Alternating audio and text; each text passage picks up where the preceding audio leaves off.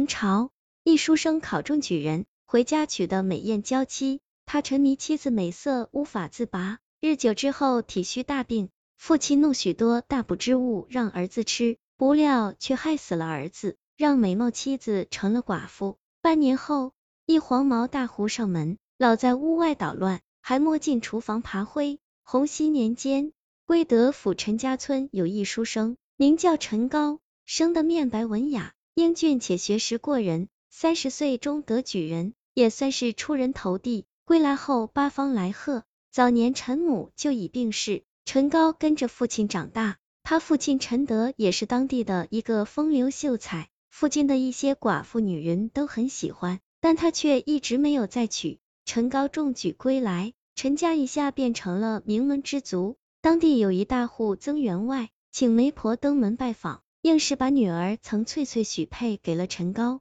婚后，夫妻俩生活的非常甜蜜，且日夜闭门恩爱。鲜少出门。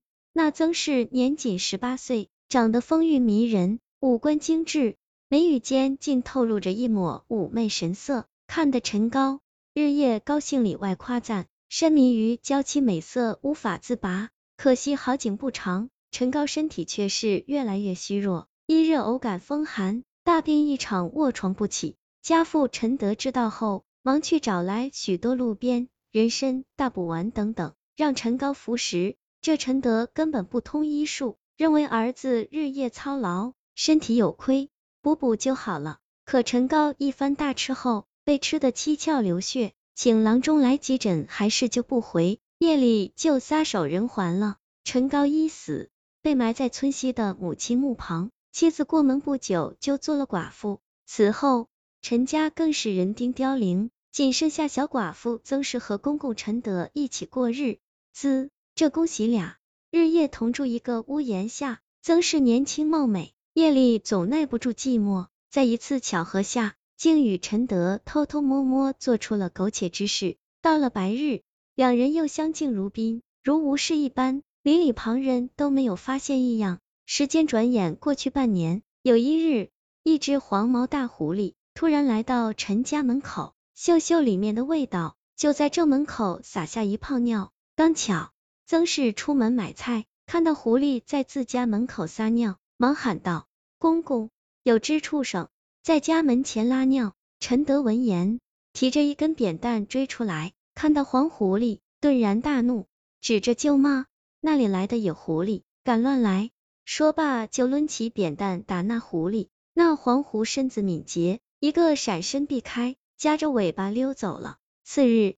陈德又发现黄狐狸来到自家门口撒尿，于是怒而赶之。狐狸见他驱赶，灰溜溜跑了。这番怪异行为，邻居看在眼里，觉得狐狸实在调皮。一边又想陈德到底是哪里得罪了他，惹得他日日来门口撒尿。到了夜里，黄狐竟从陈家的狗洞偷爬进入，寻到厨房灶子下，用两个爪子不停的扒着里面的炭灰。竟把厨房弄得乱七八糟，处处都是灰尘。那曾氏年少不知事，起来煮饭，看到厨房的乱状，便骂骂咧咧，到处骂街，说有狐狸在自家厨房爬灰。未料街坊邻里一听，却是流言纷纷，面现古怪之色。陈德得知狐狸爬灰一事，竟是羞愧难当，一语不发，拉着曾氏回了家。陈德非常痛恨黄狐来乱搞。暴露了自己的好事，故而想尽了办法设下陷阱要抓他。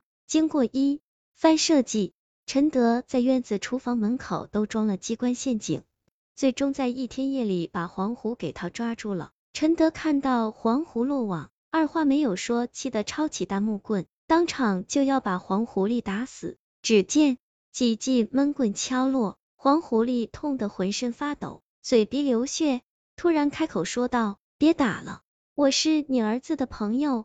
陈德一听，大惊失色，停住了手。当问的个究竟后，才知道这是一只通灵之狐。陈高生前曾与黄狐是至交好友，两者经常在山林里喝酒聊天。后来陈高一死，黄狐久久等不到他出现，便寻到陈府，结果发现他媳妇出轨一事，因此非常的气愤。为了替朋友出口气，黄胡就跑来陈府门口撒尿，入厨房爬灰，希望让他们改过。黄狐狸忍着最后一口气说出真相，因伤势过重，一命呜呼了。陈德和媳妇曾氏怕此事败露，匆匆忙忙把狐狸尸体掩埋在后院之中，亦不对任何人说起。数日后，陈德以为事情过去了，不会有人知道，竟忍不住情欲继续和曾氏纠缠起来。两人睡到半夜，突然同时做了一个噩梦，梦里一群黑狐跳到自己身上乱咬乱抓，痛得他们醒了过来。陈德醒后发现曾氏已经是遍体鳞伤，鲜血直流，自己亦是如此，这才明白黑狐所咬是真实事。惊恐之余，两人夺门而出，只见死去的黄狐带着一群黑狐围堵在门口，见到陈德和曾氏出来就龇牙撕咬。两人吓得魂飞魄散，跌跌撞撞又回到房屋里躲了起来，躲到天明。